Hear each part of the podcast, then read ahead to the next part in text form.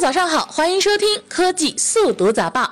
过年期间仍有资讯可以听，快来看一看今天我们为你准备了哪一些新年特别专题吧。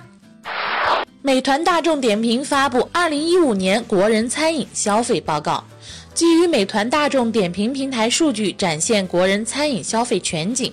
报告显示，二零一五年全年美团大众点评帮助消费者在餐饮消费方面节省了五百八十亿元。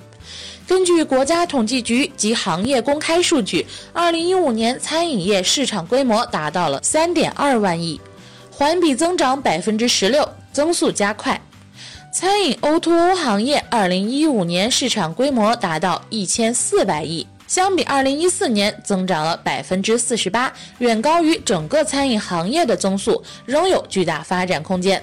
在客单价方面，上海、四川成都、山西大同三个城市的客单价分别为一百二十七点九元、一百二十六点四元、一百二十五点九元，位列前三。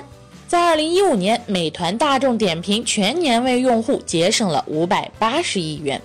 报告显示，餐饮消费中，火锅是不同地域、不同季节中老百姓们都喜爱的美食，而其中正宗的川味重庆火锅最受欢迎，其次为鱼火锅、港式火锅。北京是最爱吃烧烤的城市，而最爱吃日料韩餐的城市则为北京、上海、广州、深圳四大一线城市。随着人们对健康饮食的注重，素食也开始渐渐流行。全国素食消费最高的七大城市中，广东省中山、东莞、佛山、广州、深圳均在列。此外，在西餐消费中，广东省也名列前茅。在最爱吃海鲜的城市中，三亚居首。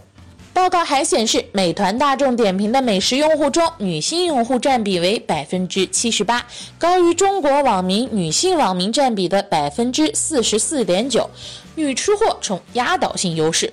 在年龄层方面，年龄在二十到三十岁的用户是美食用户的主力军，总占比达百分之五十九。